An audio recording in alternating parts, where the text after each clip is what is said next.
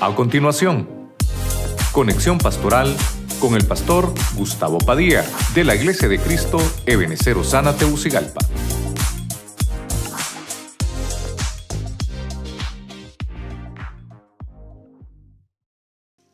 Dice la Biblia, un diácono debe serle fiel a su esposa, dirigir bien a sus hijos y a los demás de su casa.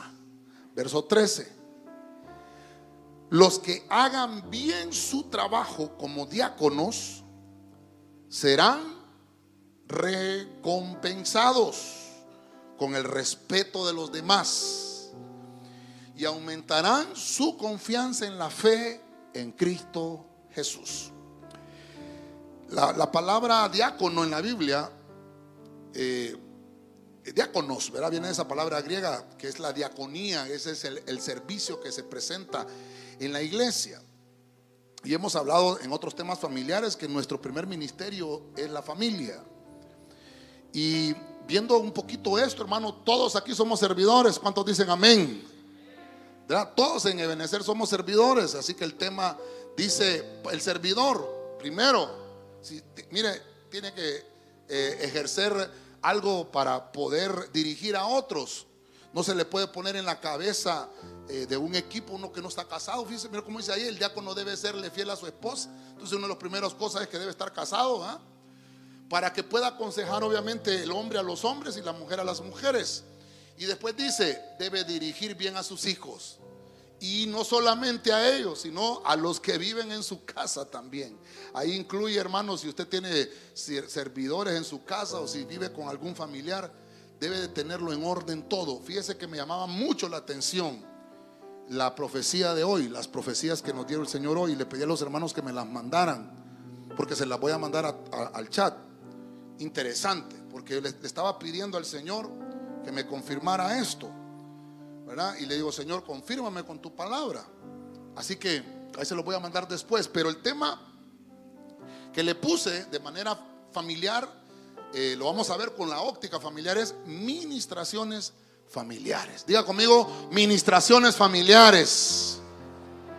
Amén. Oramos. Padre Celestial, en el nombre de Cristo, te damos gracias te pedimos que tomes el control del ambiente, que tomes el control de nuestros corazones, de nuestras vidas, Señor. Toma el control de mi mente, de mis pensamientos, de mi lengua y que podamos ministrar tu palabra, Señor, como tú lo has enviado y mandado.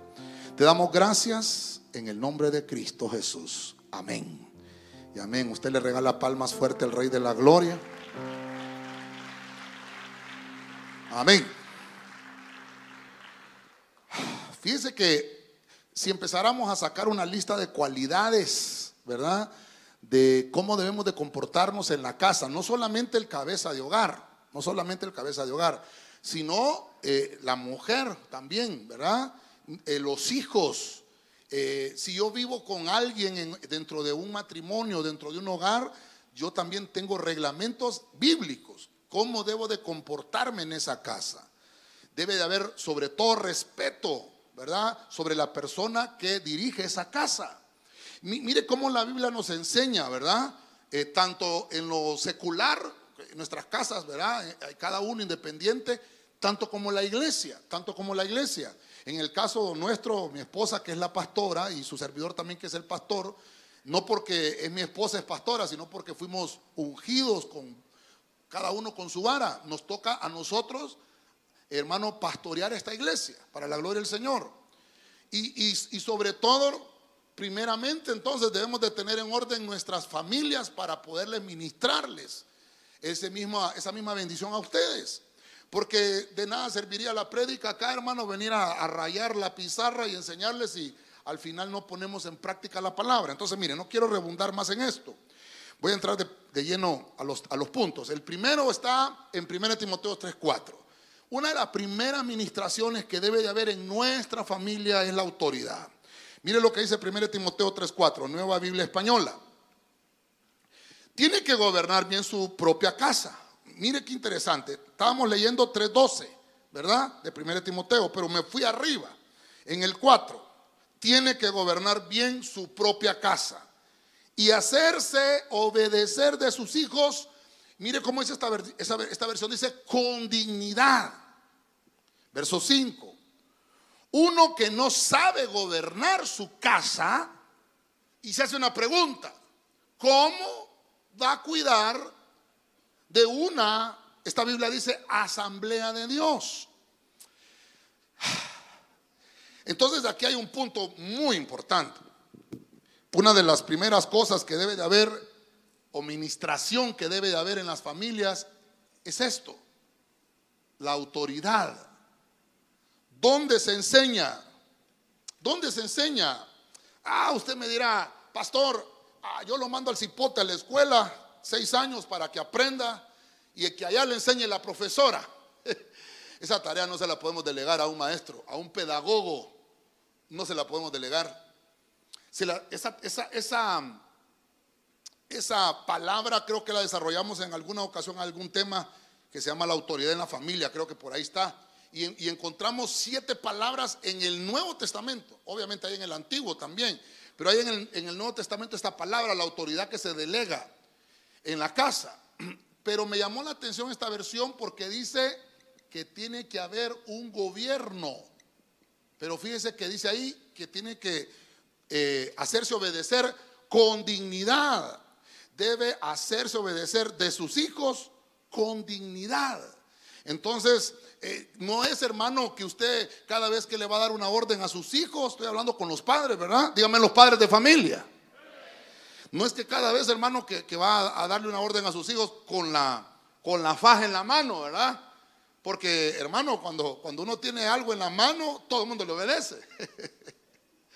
¿verdad? Máxime si las mujeres tienen una chancleta, dicen que son, tienen una puntería con las chancletas las mujeres, no sé si será cierto.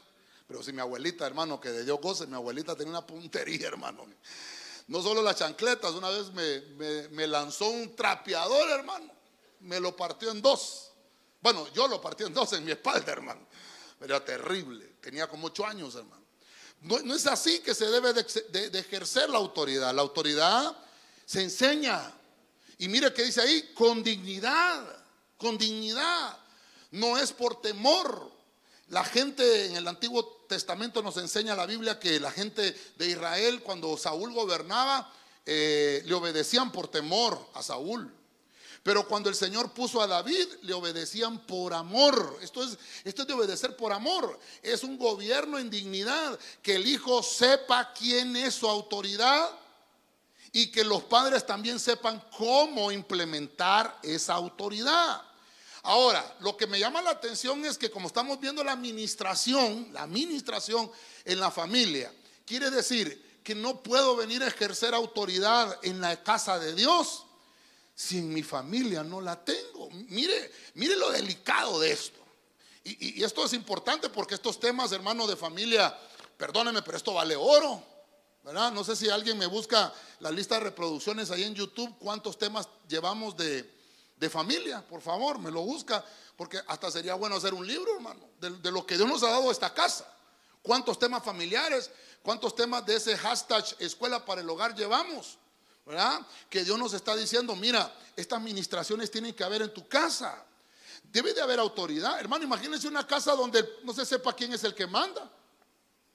No se sabe si es el papá, no se sabe si es la mamá. Los hijos llegan a la hora que quieren. Terrible, ¿verdad? No se sabe quién manda. Y la Biblia nos enseña que debe de existir, hermano, un ejercicio digno de autoridad. El trabajo más importante de tu vida no es, hermano, el que vas a hacer eh, todas las mañanas que te levantas y vas a, ver cómo llevas de comer a la casa. No ese es el, el trabajo más importante. El trabajo más importante es primero cuidar de tu familia. Sobre todas las cosas, obviamente tiene que trabajar, pero el trabajo más importante es cuidar a la familia. Lo demás puede esperar. Amén, hermano. Amén, hermano. Porque hay trabajos, hermano, que te pueden distraer de cuidar tu familia. Si hay trabajos, hermano, que, no te permiten el cuidado de tu familia, ese perdóneme, pero ese no es un trabajo. Entonces le voy a poner ahí eh, lo más importante. Lo más importante. Obviamente usted me dirá, yo soy soltero, pastor, con mayor razón. Lo más importante es la familia. Cuando el Señor puso a Adán en el huerto, lo puso solo. Y le dijo, vas a ponerle nombre a todos los animales y hizo todo, ¿verdad? Fíjese que Adán hizo toda esa tarea, toda esa tarea la hizo. Hasta después le puso la compañera el Señor. ¿Por qué, hermano? Porque, perdóneme, diga conmigo, postulado como que iba a descuidar a, Eva, poniéndole el nombre a tanto animal. Entonces una vez que había terminado su tarea, le hizo a su esposa. ¿Se, da cuenta cómo la Biblia, verdad? Entonces no quiere decir que, que, la que, la descuidó después, sino que la tarea que le estaba enseñando el Señor es primero tu casa. Ya hiciste lo demás, ahora tienes que cuidar tu familia. ¿Cuántos dicen amén todavía? Dele palmas fuerte al Señor entonces. Amén. Tremendo, tremendo la autoridad. ¿Cuánto? 295 prédicas de familia. Dios santo. Vamos a llegar a las 300. Bueno, cuando lleguemos a las 300 me avisan. Dentro de cinco viernes. bueno, con la de hoy van a ser 296. hermano, imagínense cuántos temas hay ahí, hermano. ¿Sabe, sabe hasta, hasta, hasta mí para qué me sirve eso? Para que vaya a revisar si hay algún tema repetido también, ¿verdad? Dios santo. Bueno, avanzamos. La primera administración, autoridad. Número dos, váyase conmigo a Isaías 49, 15. Traducción Nuevo Mundo. ¿Puede una esposa olvidarse de su niño de pecho? De modo que no tenga piedad al hijo de su vientre. Hasta estas mujeres pueden olvidar. No obstante, yo mismo Dice el Señor, no me olvidaré de ti. Mire, quiero que me ayude con el hermano de la par, dígale, dice el Señor que no se va a olvidar de ti. Vamos, dígale otra vez, dice el Señor que no se va a olvidar de ti.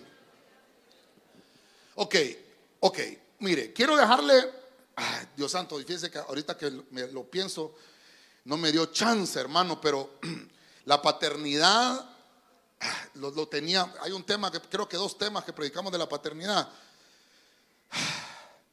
Voy a ver si lo busco ahí rapidito. Solo quiero mostrarle primero esto. Vamos a poner acá esa administración. Fíjese que la paternidad es una administración que se debe de hacer obviamente en la familia. Por eso es importante esto.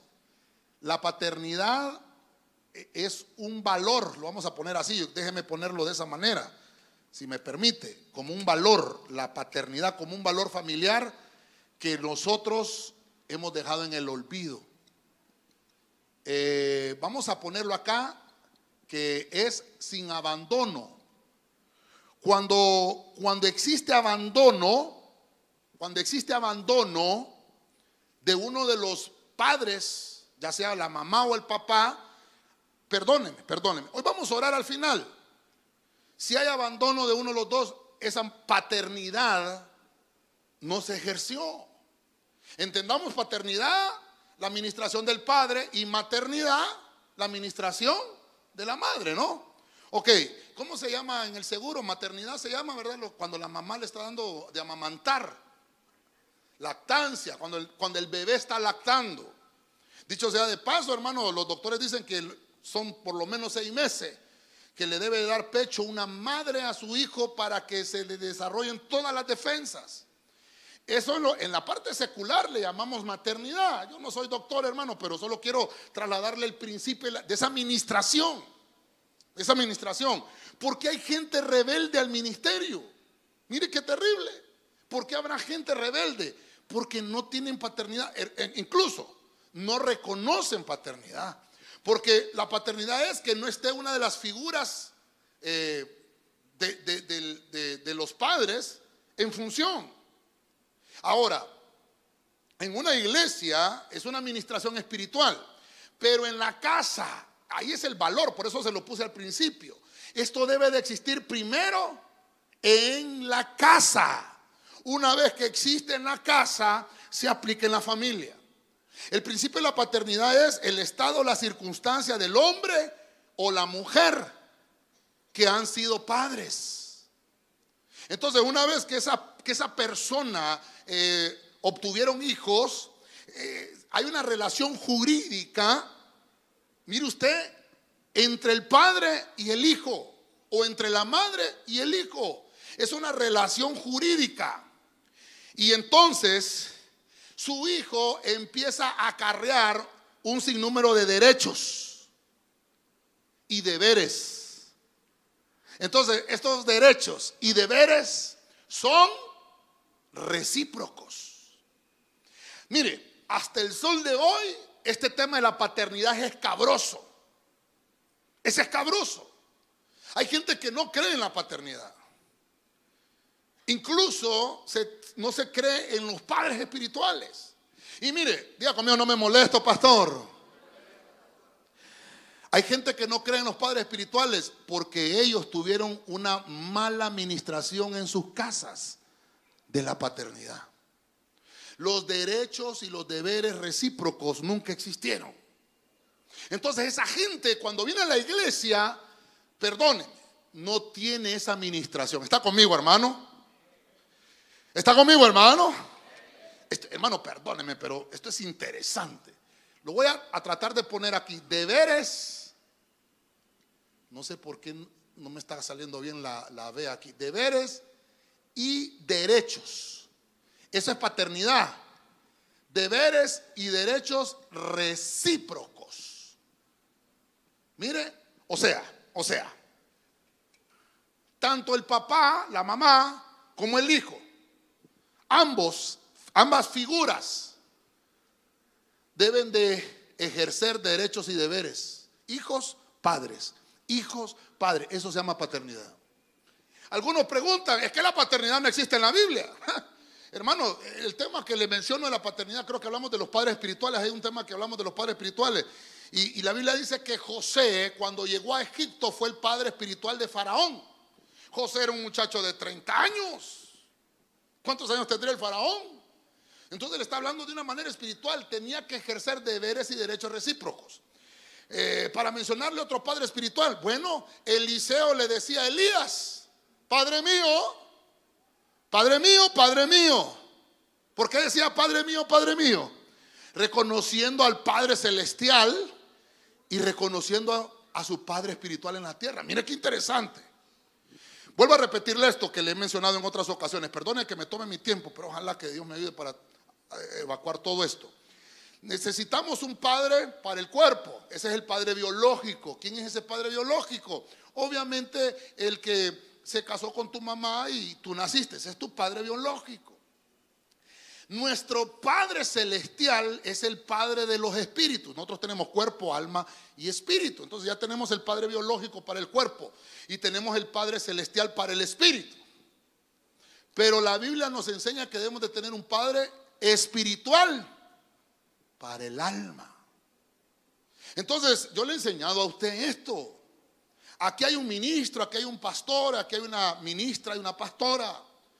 Usted depende de los ojos con que quiera recibir la administración, como su hermana, como su hermano, como su predicador, como su predicadora, como su pastor o como su pastora, como su padre espiritual o como su madre espiritual. ¿Cómo quiere recibir la administración?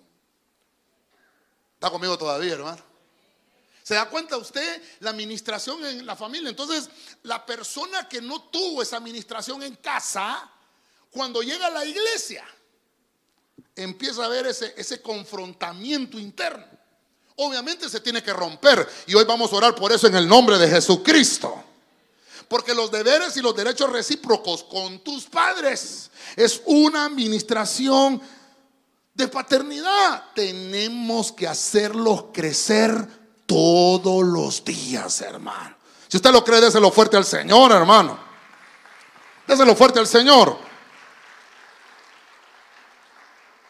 Entonces, José era padre espiritual de, de Faraón, eh, Elías era padre espiritual de Eliseo. La Biblia dice incluso que Saúl era padre espiritual de, David, porque dice que cuando, cuando David le rompió la túnica, se recuerda que cuando Saúl estaba en una cueva y andaba persiguiendo a David, dice que le dijo, Hijo mío, ¿dónde estás? Le dijo Saúl. Padre, le respondió David. Imagínense, lo reconoció. No era como su suegro, Era como su padre espiritual. Entonces, mire cuánto llevamos para poner algunos ejemplos. Algunos me decían, pastor, pero es que en la Biblia Jesús le dijo a los fariseos, no le llamen padre a nadie. Sí, pero la palabra que se, utiliza ahí es eh, el Padre Celestial. Ustedes no le pueden llamar Padre Celestial a nadie. Porque más adelante encontramos al Padre Abraham, que se lo menciona eh, los mismos apóstoles a los judíos. Vuestro Padre Abraham, vuestro Padre Isaac y vuestro Padre Jacob. Entonces es paternidad. Y más adelante encontramos que Juan Marcos era hijo espiritual de Pedro. Miren, miren la paternidad. Encontramos a Pablo, el padre espiritual de quién? De Timoteo, de Tito, de Filemón, y encontramos ahí las epístolas. Y más adelante encontramos al apóstol Juan, al apóstol del amor, cuando él escribe las cartas, primera, segunda y tercera de Juan. Él dice, hijos míos, carísimos del Señor. Entonces él estaba ministrando una paternidad. Miren lo interesante de este de esta, administración. Porque cuando no hay un, abandono espiritual del alma y se ministra, se aconseja, se corrige, incluso se disciplina. Entonces, ahí es donde ya no nos gusta, ¿verdad? Ahí solo nos gusta que nos abracen, que nos den picos, hermano, y que nos tiren flores, pero cuando ya nos corrigen, cuando ya nos disciplinan, no nos gusta. Pero es que es el principio de paternidad. Vamos a ver, levante la mano aquí, ni alguien que nunca lo hayan corregido en su casa. Usted nació y todo lo sabía ya. Levante la mano para bajársela ahorita de una vez la mano.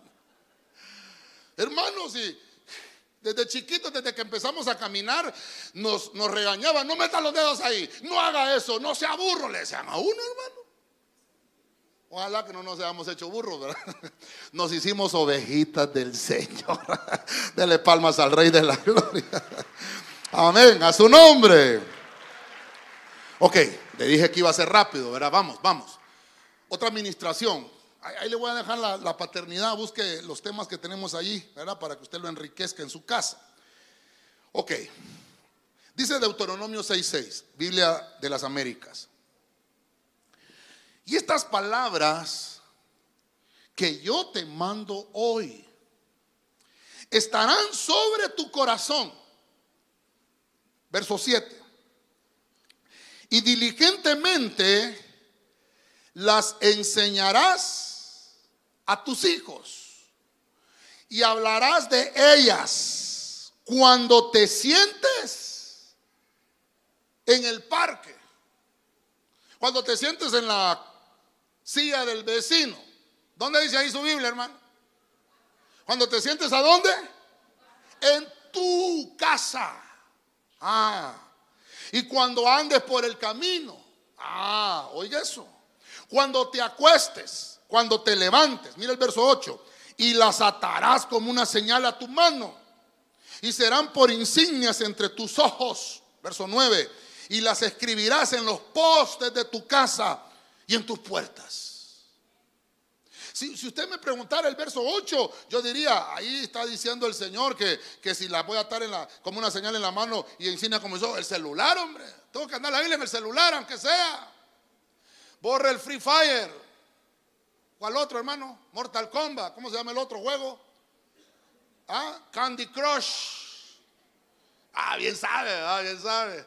¿Cuál otro, hermano? Ahorcado. Algunos hasta ahorcado andan ahí, hermano. Pues andan todos ahorcados, hombre. No, hermano, Mire lo que nos enseña la Biblia. Una administración es enseñanza. ¿A dónde debe de haber eso? En la casa. Entonces, pero, pero ¿qué enseñanza? ¿De qué enseñanza estamos hablando acá? Es una administración. Es una administración. Entonces, mire, la enseñanza, dígame los jóvenes. Ay, hermano, estos jóvenes solo dormidos pasan, hombre. Dígame los jóvenes. Todavía no se han levantado, hombre. Dígame los jóvenes. Mire esto, es, es una meditación. Fíjese usted, frecuente, frecuente. Nosotros hasta nos olvidamos cómo es que dice en realidad la Biblia, cómo es que menciona los principios la Biblia. ¿Sabe por qué los olvidamos? Porque no frecuentamos la Biblia leemos otras cosas. Bueno, ahora la gente ya ni lee. Hoy la gente lo que hace es ver memes. ver videos, ya no lee la gente. Estamos, fíjense hermano, que estaba viendo un video, tal vez para un tema escatológico creo que lo vamos a ver, pero estaba viendo un video hermano que todo esto que se maneja de la, de la tecnología viene de, China, viene de China. Los celulares vienen de China. Eh, todo, todo lo que se hace, ¿sabe usted que, que eh, lo que es la Mac, ¿verdad? Eh, la Macintosh y todo eso empezó a, hacer negocios con China y ellos armaban las, las, tabletas, armaban los teléfonos, los iPhone, los iPod y todo eso y lo, ensamblaban y lo mandaban de allá de China y obviamente lo empezaban a vender en Estados Unidos. O sea, toda esa, toda esa tecnología, los chips y todo eso, ¿verdad? Y estaba viendo un video, hermano, que los mismos chinos, fíjese que esa, esa aplicación que se llama TikTok, usted la tiene, usted la tiene, ¿va? Es, un logaritmo, hermano, que lo hace a, usted hacer, ¿cómo lo decimos para no lastimar a nadie? diplomáticamente, que lo hace hacer niñerías. Sí, ahí está bien suavecito, ¿verdad? Lo hace hacer niñerías. El TikTok. Y entre, entre, ah, sube usted el video, entonces el logaritmo eh, le dice, hermano, tienes tantos seguidores. Y es mentira, es mentira. Tienen millones de seguidores. Mentira, es el logaritmo que está tratando de que usted se haga adicto a eso. Oiga bien lo que le estoy diciendo. Y entonces eh, el logaritmo va haciendo que cada vez usted vaya haciendo videos, más videos y cada vez sean más infantiles. Oiga bien, oiga bien. Cuando usted hace un video y le pone los likes en la aplicación, pero cuando usted hace los videos, eh, hace otro video y, es menos vergonzoso del que hizo al principio, entonces la aplicación le, baja los likes. Y entonces como que lo empuja a que usted cada vez se degrade. Me estoy dando a entender, iglesia. Entonces mire lo que está creando, perdone que lo diga, pero la Biblia dice que del oriente vienen los reyes del oriente, por eso le digo que tal vez para un tema escatológico. Entonces lo que están creando ellos es que la gente se dedique a hacer ese tipo de cosas y pierda su tiempo en los celulares. Pero vaya, mire la cultura china, lo que le enseñan a los niños. Ellos tienen controladas las aplicaciones electrónicas. Ellos tienen controlados los dispositivos electrónicos que manejan sus hijos. Educados, ¿saben por qué? Porque dicen que ellos quieren gobernar el mundo. Oh, mire qué interesante. Ellos le enseñan a sus hijos, usted no va a ser cualquiera, usted va a ser un gobernante. La población no conoce y no sabe, pero usted sí sabe, conoce. Y le van metiendo eso a los niños. Hermanos, los chinos, usted sabe, los mejores inventos vienen de allá. La pólvora que revolucionó la historia. Y bueno, no me voy a detener en eso, ya me voy a, ya me voy a salir de lo que le quiero decir, pero la enseñanza es importante. Lo que debemos de hacer nosotros entonces es que diligentemente enseñarles a nuestros hijos. Usted me dirá, pastor, pero mi papá a mí nunca me enseña, entonces dedíquese usted. Usted como joven tome la escritura y dice, háblala cuando te sientes en la mesa. Cuando estés sentado ahí en tu casa, allí, háblala. Tal vez solo tú eres el cristiano, pues háblale a tus familiares. Cuando, cuando vayas por el camino, vas en el, vas en el vehículo, vas en el automóvil, vas con tu familia. Fíjate que hay un versículo que me gustó, mira papá. Y, y esto lo va evangelizando. Mire cuando dice, cuando se vaya a acostar, cuando se vaya a levantar, las ates en la mano, que la tenga entre sus ojos. Y mire cómo dice, escríbela. Escríbela. Entonces la Biblia, hermano, no debemos de dejarla. No debemos de soltarla.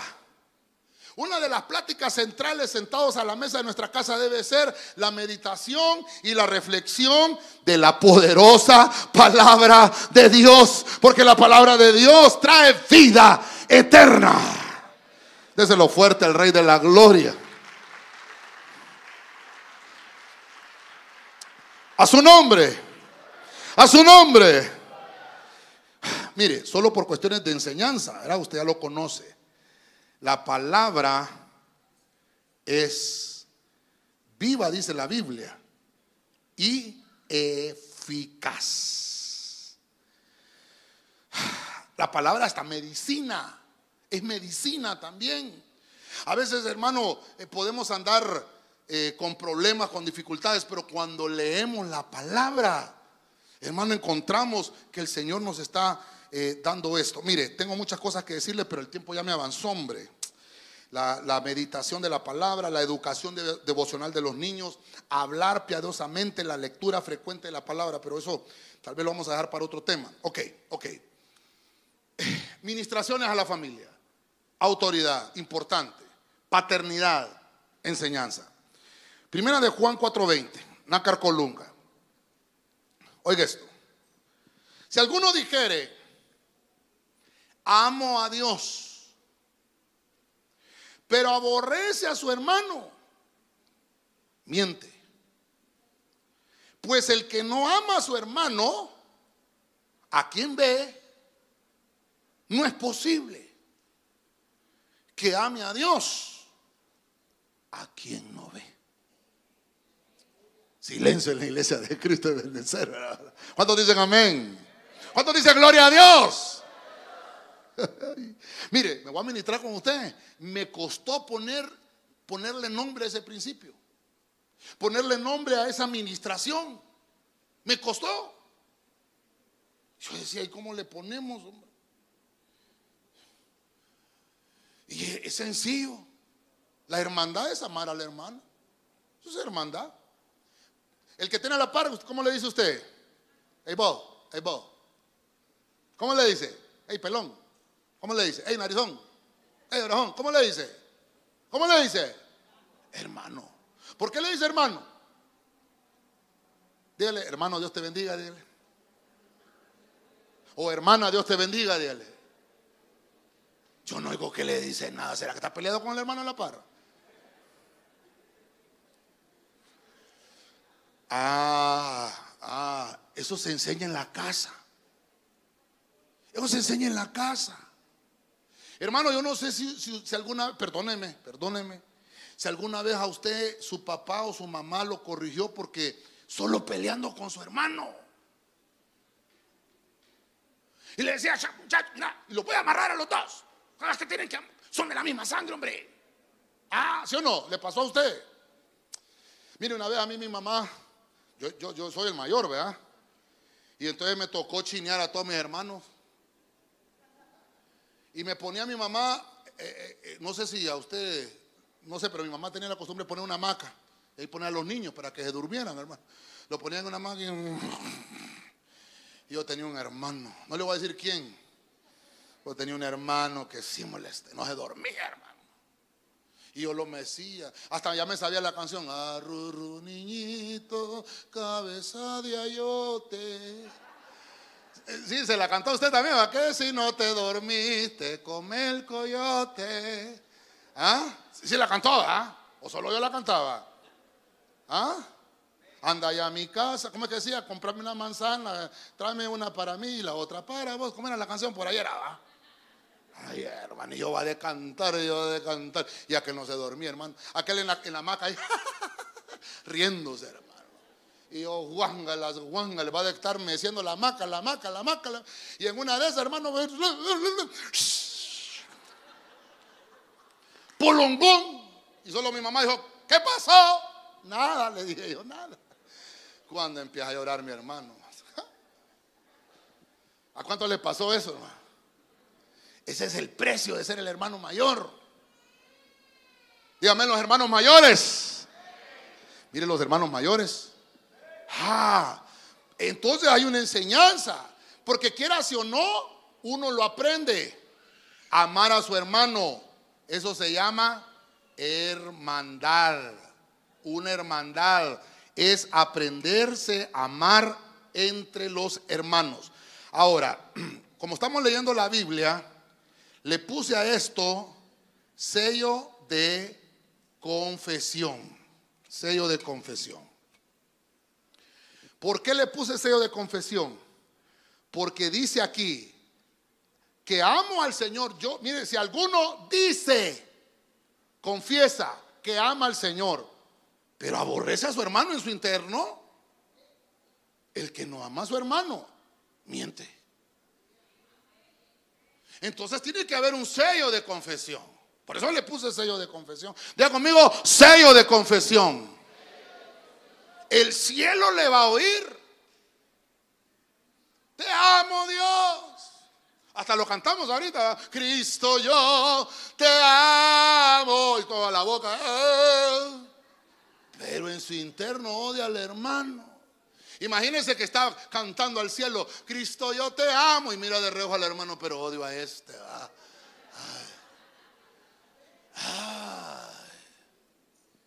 Está terrible este punto, ¿verdad? Pero ¿dónde está esa administración? Por eso, mire, hay gente que dice, no, yo no necesito congregarme, hombre, yo aquí, como ahora la predica está en YouTube, aquí la miro. Ay, ¿dónde está la administración de la hermandad? Que la Biblia dice que si no amas a tu hermano, a quien ves. ¿Cómo va a ser eso? No es posible. Que ames a Dios.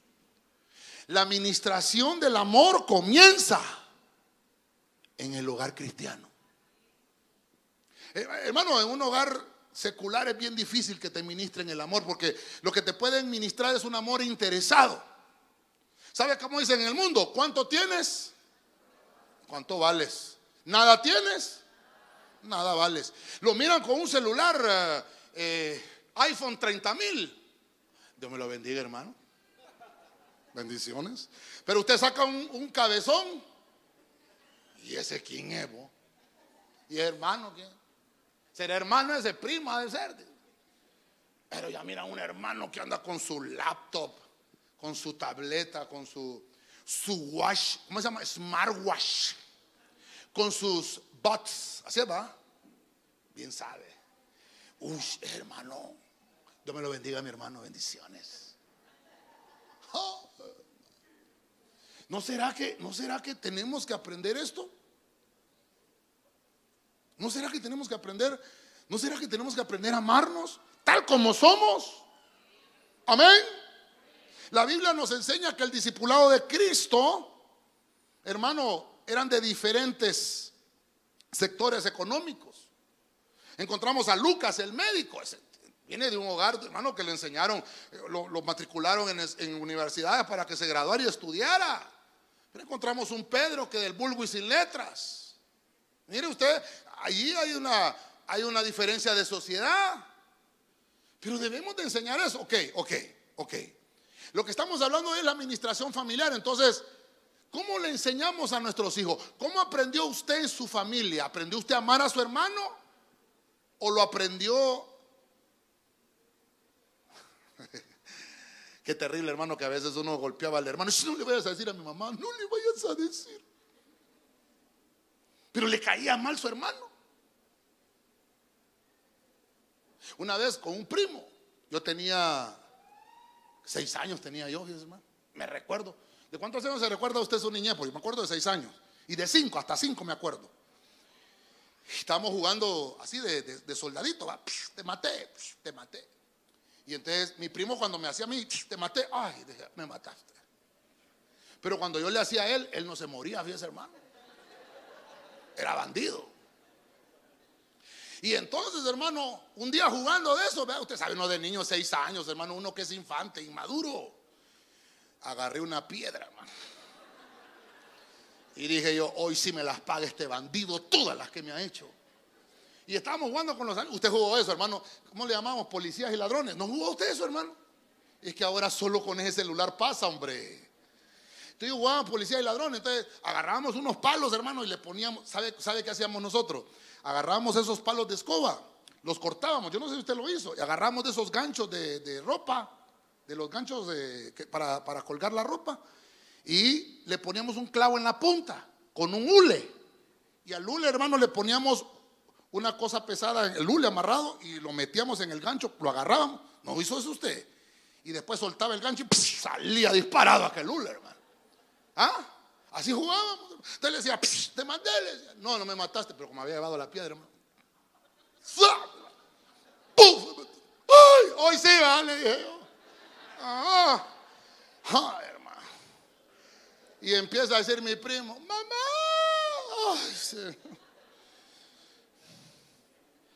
Por eso odio el tomate. Desayuno, almuerzo y cena. 1981. Mire, hermano, me estoy ministrando con usted. me decía, mi tía, vení para acá. Yo estaba viviendo con mi tía en ese entonces, allá en la Guadalupe, en San Pedro Sula.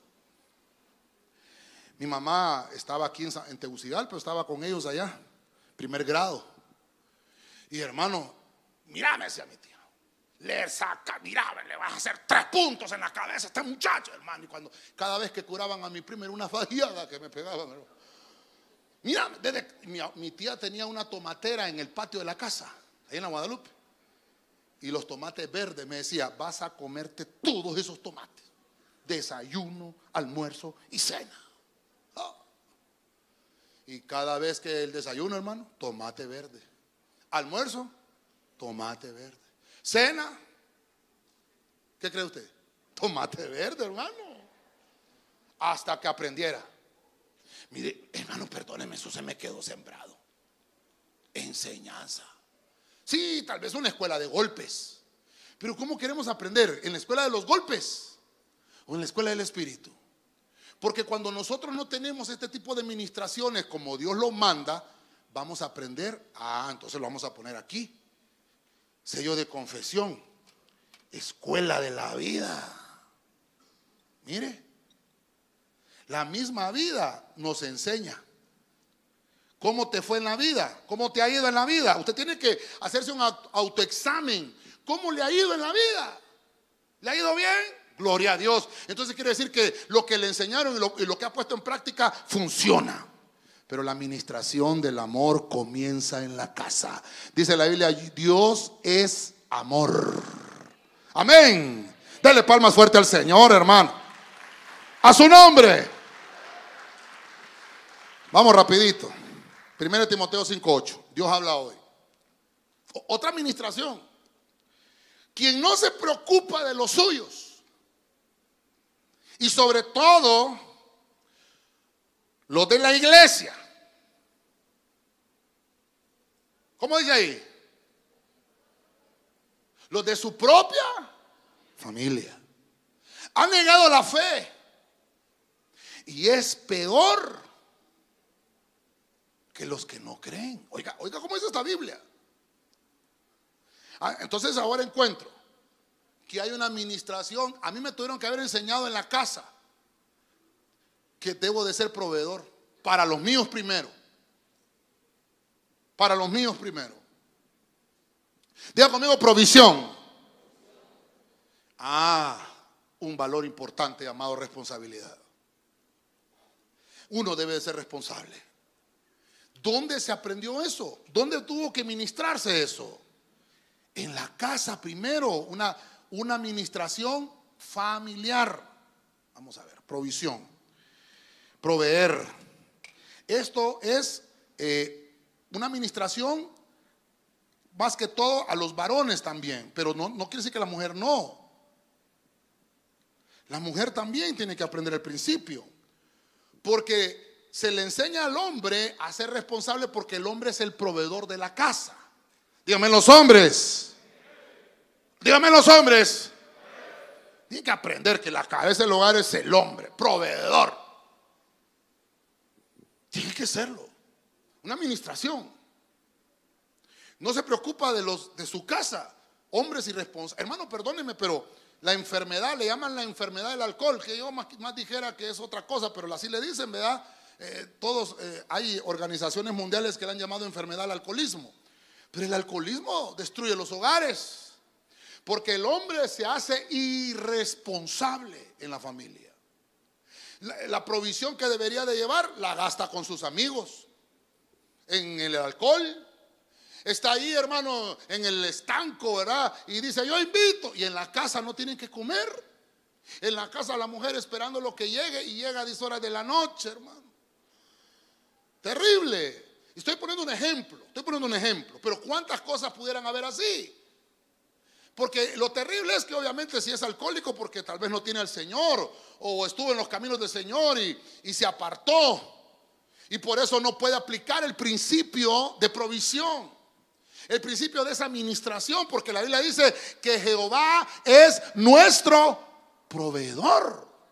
Él es, hermano, el que tiene cuidado de nosotros. Amén, hermanos de esa misma forma, esa administración del Padre Celestial debe de haber una administración del padre espiritual y también una administración del padre biológico. ¿Me está dando a entender, iglesia? Entonces, esa administración de provisión es en el cuerpo, en el alma y en el espíritu. La relación familiar es importante a los ojos de Dios, porque dice ahí, tiene que preocuparse primero por los de su propia familia, primero. No puede estar usted, hermano, imagínese, invitando a los, eh, aquí en la iglesia, ¿verdad? Invita a los hermanos a tomarse un fresquito. No es que sea malo, pero si en su casa no tiene y gasta primero con los hermanos de la iglesia, no es que sea malo, pero el principio de administración no lo está aplicando, no está siendo responsable. Mire, hay gente que tiene un vicio terrible que es el apostar. Ya conmigo no vinieron, pastor. Cuando hay esas ferias eh, patronales, hermano. ¿Qué cree que ministra eso? ¿Qué cree que ministra eso? Dicho sea de paso, hermano. Diga conmigo, no me molesto, pastor. Dicho sea de paso, solo se anunció la cuaresma, miércoles de ceniza. Perdóneme. Solo se anunció la cuaresma, miércoles de ceniza. Y ha habido una de accidentes, de muertes. Hermano, hermano, saque cuentas. ¿Desde cuándo empezamos? Que, hermano, la gente en, los bulevares agarrándose a trompadas, hermano. ¿Dónde quedan los principios? Ministra, perdóneme, el chamuco anda suelto. Accidentes por todos lados. Todo hermano, las masacres que han habido. La última fue con Mayagua, ¿verdad? Entonces, hermano, perdóneme, estamos orando. Estamos orando. Los miércoles venimos a orar por Honduras, por esta ciudad, por este país. Perdóneme. Entonces, ¿cuánto falta para que, para que sea Semana Zángana? ¿Cuánto falta? Es, es la primera semana de abril y estamos hoy en 10. Faltan 21 días. Bueno, 20 y algo, porque como el 3, 4 de abril es que empiezan a decir, hermano, ¿No será que tenemos que doblegar la oración todos estos días? Mire las administraciones ambientales. Hermano, qué terrible. Mire, yo me quedo asustado. Todos los días un muerto, hermano. Todos los días un accidente. Yo no sé, yo le conté la semana pasada, hace ocho días, de aquel muchacho que se accidentó allá por los laureles, hermano, que el carro se le partió en dos. Y, murieron dos muchachas, ¿verdad? Y, una estaba pateándose en la, en la de muerte y se murió al final. Qué lástima. Yo hasta, hasta le decía a usted, ¿quién es el culpable? Todos. Todos, hermano. Por eso es que dice la Biblia, bendita la nación cuyo Dios es Jehová. Porque es Dios el que tiene cuidado. Si Jehová no guardare la ciudad, en vano vela la guarda. Pero Dios es nuestro protector y Dios es nuestro proveedor. Déselo fuerte al Señor, hermano.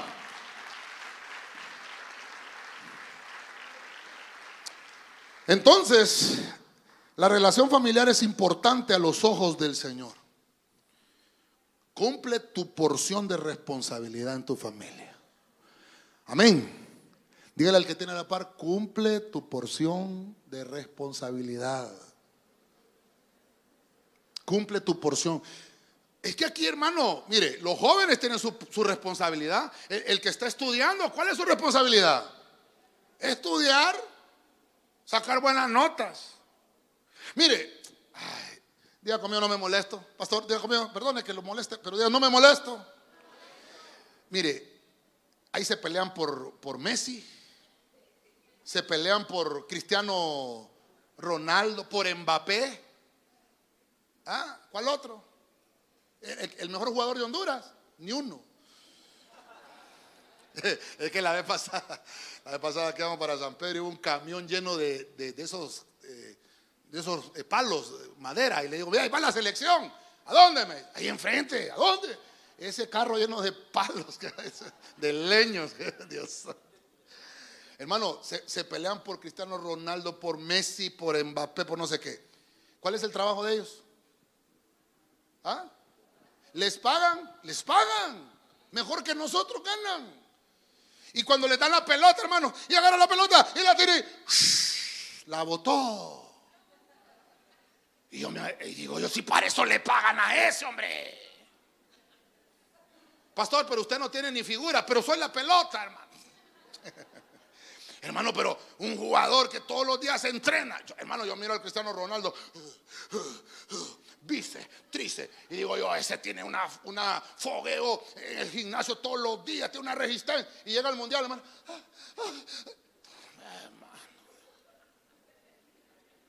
Mejor me salgo de ahí, ¿verdad? Hermano, si se dedican a eso, hombre. Y usted peleándose, no, que Messi, no, que Ronaldo, no, que... Sí, hermanos, jugamos mejor nosotros, hermano. Mejores goles metemos nosotros, hermano. Ah. Le iba a contar una historia, pero mejor no, me voy a atrasar. ¿Qué familias tiene usted no nos preocupamos por ellos? Hay que ayudar primero a los hermanos. Primero los hermanos. Mire, la vez pasada vino una persona eh, eh, a los hijos de José. Solo los domingos vienen. Qué raro, ¿eh? Pastores, que aquí vengo porque mire, que aquí vengo por mi provisión. Ah, por tu provisión espiritual. No, no, por las bolsitas esas que regalan ahí. Ah, ya, ya la agarré yo, ¿verdad? Y le digo, fíjate que hoy no hay para vos. Y esos que están ahí, es que hay un montón de hermanos que están necesitados, no solo vos. A vos ya se te dio el domingo pasado. Y, sabe que le dije al final, solo para rematarlo, ¿verdad? Y vos ni de la iglesia sos. Silencio en la iglesia de Cristo de Benecerva. Primero, ¿quiénes, hermano? Primero los de la casa. Yo lo voy a atender primero a usted. Voltea a ver al de la para, al que tiene ahí. Conózcalo bien. Hay que ayudar a ese primero. Primero mis dientes. Ese no es rema, ¿verdad? Primero mis dientes, después mi pariente. Segunda de Osana 3.1. Pero tenemos que ayudar primero a los de casa. Mire, mire, mire, mire. Voy a poner algo que puse una vez aquí. Primero, lo puse una vez en una administración. Y le dije a usted, primero mi casa. Diga conmigo, primero mi casa. Vamos, dígalo fuerte, primero mi casa. Vamos a ir a brillar a otro lado, hermano, y, en la casa no brillamos. Amén. Tenemos que pedirle al Señor que nos dé la bendición primero en mi casa. Y una vez que Dios me bendiga en mi casa, voy a poderle ser de bendición a otros. ¿Cuánto le dan palmas al Señor? A su nombre. Me ayudan con el piano los hermanos. Quiero terminar rápido. Salmo 103, 17. Ministraciones. Mire qué terrible. Mire lo que dice el salmista, 103, 17, nueva versión española. Pero la misericordia del Señor con sus fieles dura siempre. Su justicia pasa de hijos a nietos. Verso 18 para los que guardan la alianza y recitan y cumplen sus mandamientos. Un discipulador que me busque, un, versículo que estudiamos una vez cuando a Saúl, para Saúl ya no había misericordia. Búsquemelo, por favor. Porque ahora, diga conmigo, justicia. Vamos, fuerte, justicia. Es una administración. Hay que ser justo. Hay que ser justo justicia. Eh, yo no sé si usted ya se está dando cuenta de qué cosas nos hemos perdido la administración. La justicia es un traslado genético. Pastor, pastor, ¿dónde está eso? Salmo 103, 17. La justicia de Dios se pasa de hijos nietos. ¿Conoce gente injusta usted, hermano? ¿Conoce gente injusta? Dice, dice Éxodo 20. Yo soy Jehová tu Dios grande, fuerte y celoso, que visito la maldad de los padres sobre los hijos. Desde la tercera hasta la cuarta generación. Mi, hermano, mire qué terrible.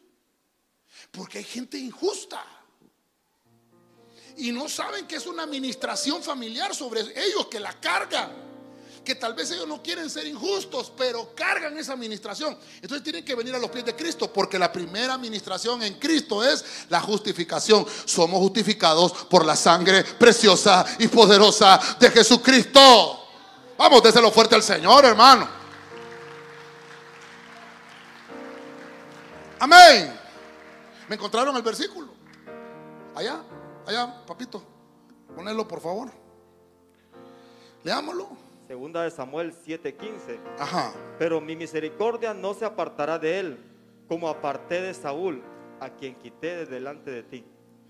Léela otra, léalo otra vez. Mi misericordia dice, no se apar- Le está diciendo a quién. David. Ajá, vamos a ver. Pero mi misericordia no se apartará de él, como aparté de Saúl, a quien quité de delante de ti. Hubo un día que no hubo misericordia para Saúl.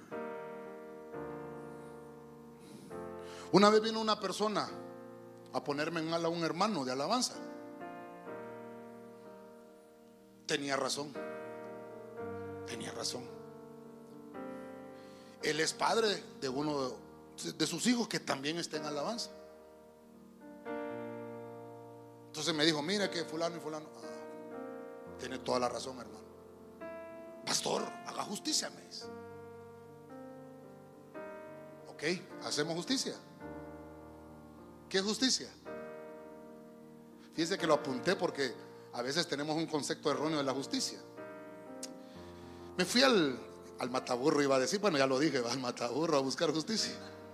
¿Sabe qué es justicia? El principio moral que inclina a obrar y juzgar respetando la verdad y dando a cada uno lo que le re- corresponde. Lo vuelvo a repetir.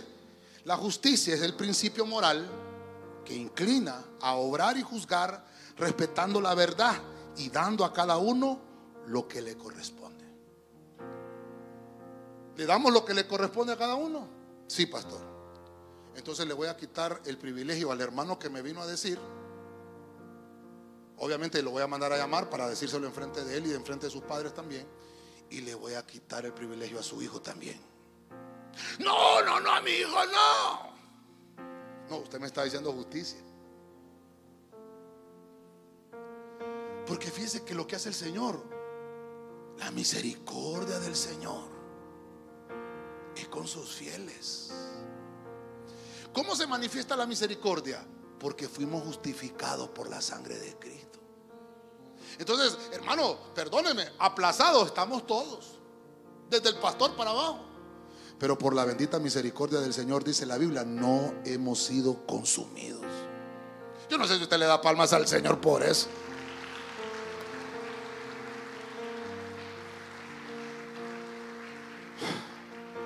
Por eso a veces hay que pensarlo bien cuando decimos, Señor, haz justicia.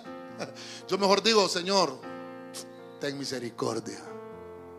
Pero es un principio la justicia y se traslada genéticamente. Entonces se depende, depende cómo tratamos al hermano. Entonces tiene la justicia, mire, mire la justicia. Quiero que vea esto.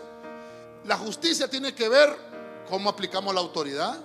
Mire, la justicia tiene que ver con el deber y derecho recíproco, paternidad. La justicia tiene que ver cómo he sido enseñado. Porque los jueces aplican las leyes o los dictámenes por la enseñanza de las leyes. Ah, la justicia se aplica, mire, aplicando otro principio, valga la redundancia, hermandad. La justicia divina se traslada en la familia. Si usted aplicó justicia, yo digo, mejor aplique misericordia, porque hay que enseñarle esto a nuestros hijos. Hay que ser justo desde pequeño. No le enseña a sus hijos, diga conmigo, no me molesto otra vez, diga, no me molesto. Pero no le enseña a sus hijos, mire, le voy a, a poner un sándwich. No le vaya a dar nada a nadie. Oye, y si le piden, dígale que tu mamá te compre. ¿Por qué no le pone dos? Y le dice, comete uno vos. Por si te piden, te pongo el otro. Para que compartas el otro. Pero no haga como hacía yo, ¿va? Compartiste. Yo me comía los dos. Me iba bien siempre. Qué lindo es el Señor, hermano, que hasta eso nos enseña. Que podamos compartir con el necesitado, hombre. Entonces, ¿qué, debemos de hacer? Pedir misericordia. Mire, estoy tratando de, correr porque quiero ministrar, hermano, misericordia. Tal vez no me va a dar tiempo de pasarlos hoy al frente, hermano, pero, pero sí quiero. Mire, se me acabó el tiempo, ¿verdad? ¿Verdad? Se me acabó el tiempo, fíjese, hermano. ¿Cómo hacemos? Señor bendito, ayúdame. Ha sido entonces tú y yo justificados por la sangre de Cristo. Quiere decir que debemos de trasladar ese regalo, ese regalo hermoso a los tuyos. Y, ¿sabe qué? Ministraselos. Por eso le puse el tema administraciones familiares. Bueno, yo tengo que, tengo que finalizar. Váyase conmigo a Proverbios 23, 24. Proverbios 23, 24. ¿Lo tiene? ¿Lo tiene? ¿Lo tiene hermano? Dice la nueva Biblia latino-hispana. El Padre del justo se regocijará en gran manera. Y el que engendra un sabio se alegrará en él. Verso 25. Alégrense tu padre y tu madre. Y regocíjese la que te dio a luz Verso 26. Dame, hijo mío, el estómago, porque comes mucho. ¿Ah? Dame la boca para que no te entre más comida. ¿Cómo dice? ¿Cómo dice? Es que ahorita me escuché como Luis Miguel. ¿Cómo dice? ¿Cómo dice, hermano? Dame, hijo mío, tu corazón y que tus ojos se deleiten. Ah, dele palmas al Señor una vez más, hermano. Ah. ah, ¿Dónde se ministra el corazón? En la familia. Lo primero que debe de pedirle un padre a un hijo. Mire, el corazón. Hablando de los sentimientos, hablando del agradecimiento que debe de existir. Y por eso dice ahí que un padre, dice ahí, el padre del justo se regocijará, porque entonces está haciendo un camino deleitoso. Tal vez van subiendo todos los hermanos de alabanza para que nos alistemos con la, con la alabanza y la bandera de una sola vez. Por favor, quiero aprovechar el tiempo se me está, se me está yendo. Pensé que lo iba a manejar, pero ore por mí, hermano. Dígale, Señor, dígale al Señor, enséñale al pastor a predicar, hombre. Lo que nos dice aquí es entrégale tu corazón al Señor. Deja que Él te gobierne. Deja que se obren los cambios necesarios en tu familia. Los cambios necesarios. Por eso es que el Señor pide el corazón, porque del corazón emanan, emanan multitud de sentimientos y también multitud de males. ¿De dónde nacen las guerras? Dice la Biblia, del corazón. ¿Por qué? Porque no hay sentimientos. Entonces debemos de entregarle al Señor. Ay, hermano. Darle Obediencia. Obediencia. Y una vez que hagamos eso, le entregamos el corazón, le entregamos todos nuestros sentimientos, todo lo que anhelamos, el Señor nos va a ayudar. Amén. Voy a finalizar rápidamente, quiero hacer la, la conclusión. Hay muchas administraciones, pero por lo menos mencionamos siete, ¿verdad? Las administraciones familiares. Diga conmigo, administraciones familiares. Usted va a tomar su familia hoy cuando terminemos para orar esto. Una de las primeras cosas es la autoridad. Gobierno con dignidad. Porque lo más importante debe ser siempre la familia. Es lo más importante. Por eso el Señor está interesado en la administración familiar. Número dos, algo tan interesante y también conflictivo que es la paternidad. Porque la paternidad es una administración en la casa. Si en la casa no se enseñó, eh, va a ser complicado aceptarlo. Pero la paternidad es una administración que no debe de haber abandono. Debe de haber derechos y deberes recíprocos, tanto del padre como de los hijos. Número tres, debe de existir la administración de la enseñanza en la casa. Una meditación frecuente de la palabra de Dios, porque la palabra de Dios es viva y es eficaz. Número cuatro, la hermandad, que amemos al hermano, porque si decimos que amamos a Dios, tenemos que amar al hermano. Si no amamos al hermano, no amamos a Dios. La hermandad es un sello de confesión. Yo le decía a usted, podemos aprender a golpes o podemos aprender de lo que nos dice la palabra. Yo le puse ahí escuela de la vida, porque la vida, hermano, enseña con golpes. Número 5, la administración de la provisión. Ser responsable. Si usted aprende esos, esos principios, hermano, va a haber provisión en su casa siempre. Dios debe de ser nuestro proveedor y esa administración debe de existir. Pero mire qué, interesante, primero mi casa, primero mi casa. Ese es el principio de provisión. Primero mi casa, dele a los suyos primero, a los míos primero, porque eso hace Dios, nos da primero a nosotros, que somos sus hijos. Número 5, el principio de la justicia. La justicia es aplicar los derechos legales sobre una persona. Y por eso le decía yo que es un principio que se enseña en casa, ser justo. Se empieza ahí, porque la justicia a veces, hermano, no nos favorece, porque pensamos que tenemos la razón y no la tenemos. Debemos de pedirle al Señor misericordia. La justicia de Dios se traslada de hijos a nietos genéticamente. Y por último vimos una administración hermosa, el corazón. ¿Dónde te tienen que ministrar el corazón primero? En la casa, en tu familia. Porque la Biblia dice, dame, hijo mío, tu corazón. Porque dice que el, camino del justo se convierte deleitoso cuando da a luz hijos sabios. Es darle obediencia al Señor. Amén y amén. Dele palmas al Señor y se pone de pie. Se pone de pie. Se pone de pie.